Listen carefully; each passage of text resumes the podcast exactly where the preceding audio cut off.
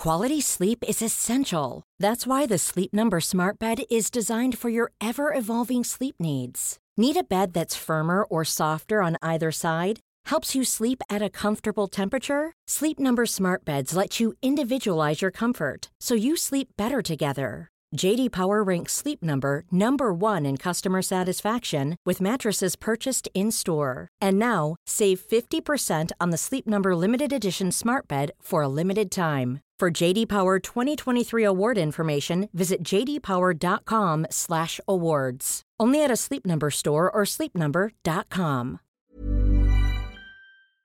Allô Internet, l'histoire qui suit a eu lieu dans la petite ville de Osset, en Angleterre, dans les années 70. Euh, Osset, c'est vraiment une petite ville super tranquille, d'environ 17 000 habitants.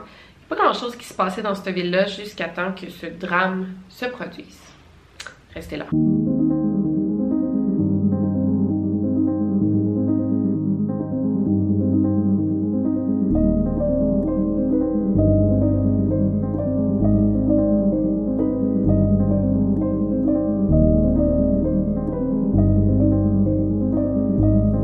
Podcast Over and Out. Pour commencer, nous avons la petite famille Taylor. Euh, on a Michael Taylor de 31 ans qui est marié avec euh, la même femme depuis plus de 8 ans, Kristen Taylor. Ensemble, ils ont 5 enfants et un petit chien. On a vraiment affaire à une petite famille très heureuse. Euh, Michael, c'est un bon père de famille, c'est un mari très aimant. Il va super bien, une bonne personne. Michael, c'est un homme qui est très sage et il est à peu près toujours de bonne humeur. Sauf, euh, il y a eu quelques épisodes dans sa vie. En fait, il y a eu un accident de travail. Ça lui a causé des douleurs chroniques au dos. Donc ça, ça l'a affecté au travail. Euh, il perdait quand même des emplois. Euh, ce qui le plongeait dans des épisodes de dépression. Fait qu'il allait quand même bien, mais il, était à tendance dépressive, mais en aucun cas ça affectait sa vie familiale. C'était comme lui qui était un petit peu plus malheureux, mais jamais il devenait comme agressif. Sa famille en soi ne sentait pas ces épisodes de dépression. Même qu'au contraire, l'ambiance chez les Taylor était plutôt décontractée, légère et joviale. La famille Taylor n'a jamais été très croyante. Il allait à l'église à l'occasion, mais c'était pas quelque chose de très parlant là, pour eux. C'est assez bizarre parce que dans les années 70 euh, en Angleterre, je pense que la religion prenait une place assez importante, mais pour les Taylors, c'était pas si important. Euh, ce qui était quand même bizarre parce que dans la ville de Osset, euh, tous les habitants étaient très très très religieux, très croyants, des fervents catholiques. Donc, ils allaient à la messe chaque dimanche et je pense que la famille Taylor, c'était les seuls qui allaient pas autant. Une amie des Taylor, Barbara Wardman, elle-même très croyante, elle s'était comme donnée comme mission de convertir la famille Taylor euh, pour que à leur tour soient très religieux comme elle. C'était pas la grosse affaire, mais était là, moi je vais vous convertir, moi vous allez voir qu'avec moi vous allez aimer la religion. C'est là que Michael Taylor a commencé à assister à des réunions euh, d'un groupe religieux nommé euh, The Christian Fellowship Group. C'était un groupe de chrétiens qui se rencontraient plusieurs fois par semaine pour parler de religion. Et le groupe était animé ou leadé par une jeune femme de 21 ans nommée Mary Robinson. Bien vite, Michael a commencé à se lier d'amitié avec plusieurs membres du groupe et ce fut quand même une transformation intéressante parce qu'il est passé de l'homme qui croyait zéro en Dieu et en la religion à un homme qui va à la messe tous les dimanches sans faute et même qui se euh, regroupe avec d'autres chrétiens pour parler religion et bon. Puis moi en lisant ça, je me disais ok, il y a de quoi qui cloche là, tu peux pas passer du jour au lendemain à, à croire au bout à la religion. En fait, vous l'aurez deviné, ce qui intéressait Michael n'était pas vraiment la religion, mais c'était plutôt la jeune leader Mary Robinson. Très vite, il est tombé amoureux de cette femme-là euh, alors qu'il était marié. Et en assistant à chaque réunion de groupe, il se rapprochait de plus en plus de Mary. Le groupe euh, Christian Fellowship Group était très très croyant et il se donnait comme pour mission d'exorciser les gens. Donc à chaque fois qu'il voyait que quelqu'un était comme possédé par le mal, il euh, pratiquait des exorcismes comme ça sans vraiment de formation. C'était toujours des exorcismes assez violents. Euh, C'était des pratiques dangereuses. Mais tu sais, c'était une personne, mettons, elle, je sais pas, elle volait dans à l'épicerie, mais il dit ok cette personne-là est possédée par un démon, faut l'exorciser. Donc il voyait un peu des possessions démoniaques partout. Et c'est assez troublant parce que c'était des gros rituels et là tu sais ça parlait latin et tout. Et il pratiquait ses exorcismes sur des gens qui n'étaient pas possédés du tout. Fait que c'était loin d'être un univers sain d'esprit. Michael et Mary aussi se pratiquaient des exorcismes entre eux toute la nuit. Des fois, ils restaient réveillés toute la nuit, puis ils se faisaient comme des signes de croix, ils se parlaient latin. C'était comme pour éloigner le mal euh, de ces deux-là. Là. Euh, fait qu'ils étaient souvent ensemble et c'est ça qu'ils faisaient, ils pratiquaient des exorcismes entre eux. C'est à peu près à ce moment-là que l'attitude de Michael a commencé à changer. Euh, surtout à la maison, évidemment, il est amoureux d'une autre femme, donc j'imagine que sa vie familiale ne lui plaisait plus autant. Mais il a vraiment perdu la patience et il se fâchait beaucoup après Christine. Mais pas seulement envers Christine, sa femme, mais surtout envers ses enfants. Il devenait comme plus irritable, plus il se fâchait, il devenait agressif plus facilement, alors qu'avant c'était comme un père tellement aimant, là il était toujours fâché, toujours de mauvaise humeur. Et les rares fois qu'il passait du temps avec sa famille, ben, il préférait être ailleurs, euh, il aimait beaucoup mieux être avec ses nouveaux amis de l'église, qui honnêtement avait vraiment une mauvaise influence sur Michael, alors qu'avant c'était un homme super de bonne humeur, super tranquille, tu sais, de léger. Là, il était rendu très instable, il était plus gentil du tout. Et là, Christine, la femme de Michael, commençait à se douter des infidélités de son mari.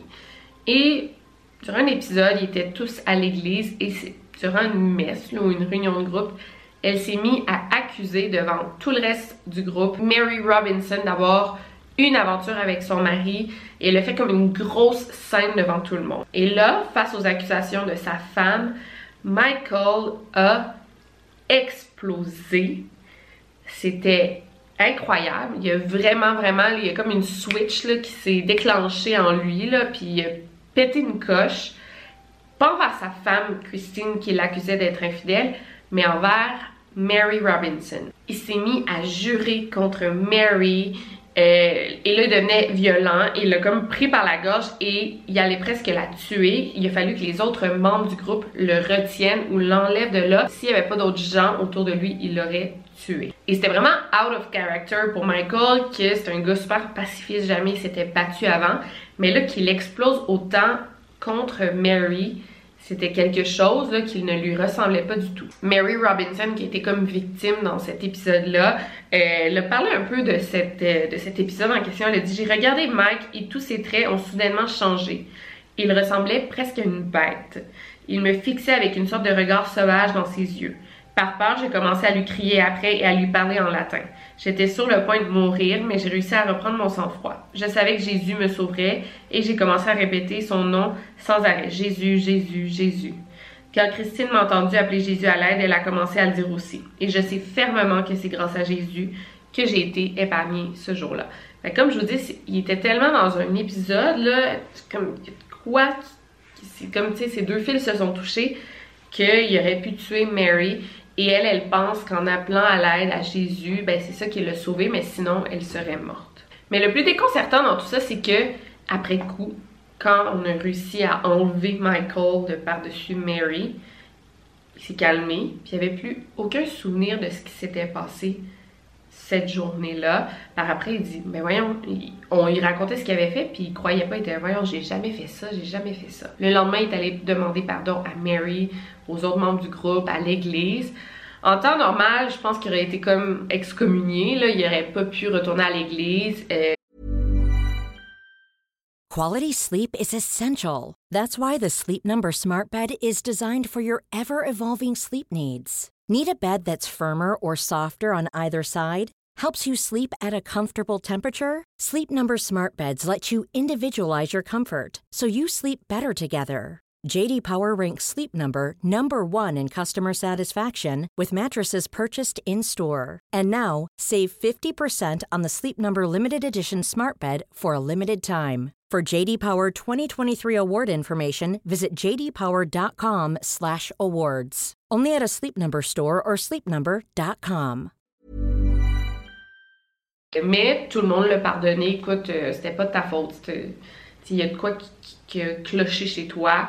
c'est correct, on te pardonne, on t'accepte dans notre groupe. Donc il a été pardonné, mais on n'a jamais vraiment oublié son excès de colère. On était comme plus sur nos gardes envers Michael. Malgré tout ça, le comportement de Michael ne s'était pas tellement amélioré. De jour en jour, il semblait s'éloigner de sa vraie personnalité.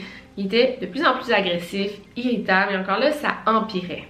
Mary a même contacté euh, d'autres gens importants de l'Église pour leur faire part de ses inquiétudes. Elle croyait que Michael était sous l'influence de forces démoniaques, en d'autres mots, qu'il était possédé.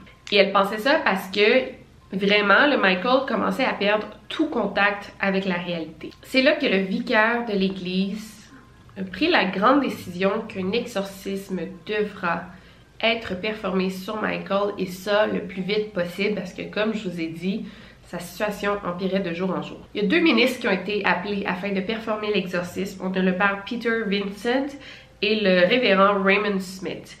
Et moi je lisais ça, j'étais pourquoi pourquoi Michael serait possédé, On comprend comme pas. Mais tu sais, si en même temps Michael et Mary pratiquaient des exorcismes à chaque jour, là, c'était comme quelque chose de fréquent. Si dans ces, nombreux exorcismes, il y en a un qui était vrai, puis il y a vraiment quelqu'un qui ont sauvé d'une possession démoniaque, ça se peut que le démon ait pris possession de Michael. Donc moi, en lisant cette histoire-là, c'est ça que j'ai cru. Mais attendez un petit peu. L'exorcisme a pris place à l'église Saint Thomas euh, le 5 octobre 1974 et a duré une nuit entière. L'exorcisme a été très très chargé émotionnellement et physiquement. Euh, on a dû attacher Michael au lit pendant 8 heures d'affilée parce que il est devenu incontrôlable, euh, très très très violent. Euh, il crachait au visage des prêtres, il les mordait, il y avait des crises de convulsions.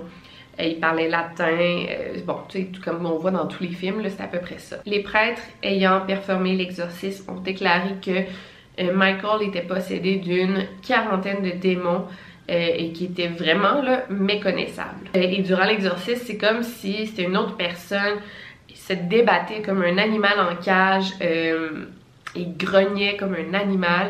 Encore là, les classiques exorcismes qu'on voit dans les films. Et apparemment, les démons qui l'habitaient représentaient différents vices euh, comme euh, l'inceste, la bestialité, le blasphème, l'obscénité, l'hérésie et le masochisme. Le matin du 6 octobre, environ à 8 h du matin, donc après toute une nuit d'exorcisme, les prêtres étaient complètement épuisés, ils n'en pouvaient plus, mais c'était pas terminé encore. Mais là, euh, ces professionnels-là, ils disaient, OK, non, faut qu'on prenne une pause parce que là, c'est rendu dangereux pour tout le monde. Apparemment, il avait réussi à se débarrasser de plusieurs démons, mais euh, celui de la rage, de la folie et du meurtre subsistait dans Michael était vraiment en pleine possession de lui. La femme de l'un des ministres qui a performé l'exorcisme, Margaret Smith, était sur place toute la nuit. Elle, elle a dit, ok, c'est vraiment une mauvaise idée d'arrêter tout de suite, parce que Michael est encore possédé de ces démons qui est la rage, la folie, le meurtre on devrait pas arrêter. Elle dit, et je cite, le démon du meurtre va s'enfuir pour tuer Christine. Donc, Margaret, la femme, elle, elle avait peur pour la famille de Michael. Parce que là, on, on le renvoyait à la maison comme si rien n'était, mais il est encore possédé et il est encore violent. Elle a supplié les ministres de continuer l'exorcisme, mais ils ne l'ont pas écouté. Michael est retourné à la maison avec Christine et en arrivant, les deux se sont reposés. Ils ont dit qu'il faut qu'on passe une bonne nuit de sommeil parce que demain, l'exorcisme va reprendre. Du moins, c'est ce qu'il croyait. À 10h du matin, deux heures après l'exorcisme, Michael a perdu le contrôle pour une deuxième fois, comme la fois avec euh, Mary. Mais là, c'était pire. Et attention, ce que je vais vous lire, c'est assez troublant. Âme sensible, s'abstenir. Donc, Michael a assassiné sa femme, Christine, de l'une des manières les plus violentes que j'ai lues de ma vie. En fait, Michael a étranglé euh, Christine, Ensuite, il lui a arraché les deux yeux, la langue et une bonne partie de son visage. Ensuite, il s'en est pris au chien de la famille, il l'a étranglé également et lui a retiré tous les membres, donc il a démembré le chien. Ensuite, complètement nu, couvert de sang, il s'est enfui de la maison, il s'est mis à marcher dans la rue, comme au beau milieu de la rue, et il criait C'est le sang de Satan euh, qui marchait un peu comme des boussolés au milieu de la rue. Puis, tu sais, j'imagine même pas la scène couverte de sang. Tu sais, dans un petit village, là, ça devait tellement être effrayant, en tout cas. Heureusement, à peu près au même moment, il y a une voiture de police qui passait. Puis, ils ont vu Michael nu, couvert de sang. Ils ont vu que ça allait pas bien. Puis, en arrivant à la maison, c'est là qu'ils ont vu la scène de crime. Euh, Christine, qui baignait dans son sang, ainsi que le chien de la famille. Donc ça a été vraiment une grosse histoire dans la petite ville tranquille de Osset. C'est une ville qui se passe rien. Et là, tu as un double meurtre à cause d'une possession démoniaque. Euh, c'est assez incroyable. Ce qui est intéressant dans cette histoire-là, ce fut le procès par après parce que euh, Michael ne se rappelait de rien. Comme la première fois, là, il se rappelait de rien du tout. Et il mettait ça sur le dos de la possession démoniaque. Aussi, on a accusé le Christian Fellowship Group euh, de fanatisme et on pense que c'est eux qui ont probablement brainwashé Michael, qui est un homme parfaitement normal et il est entré dans le groupe religieux et il est devenu fou. Donc on pense que justement il a été comme endoctriné euh, par le groupe chrétien et c'est ça qui l'a poussé à la folie meurtrière. Et tenez-vous bien, euh, Michael Taylor a été reconnu non coupable pour les meurtres de sa femme et de son chien et il a été interné dans un hôpital psychiatrique parce que clairement il était affecté mentalement.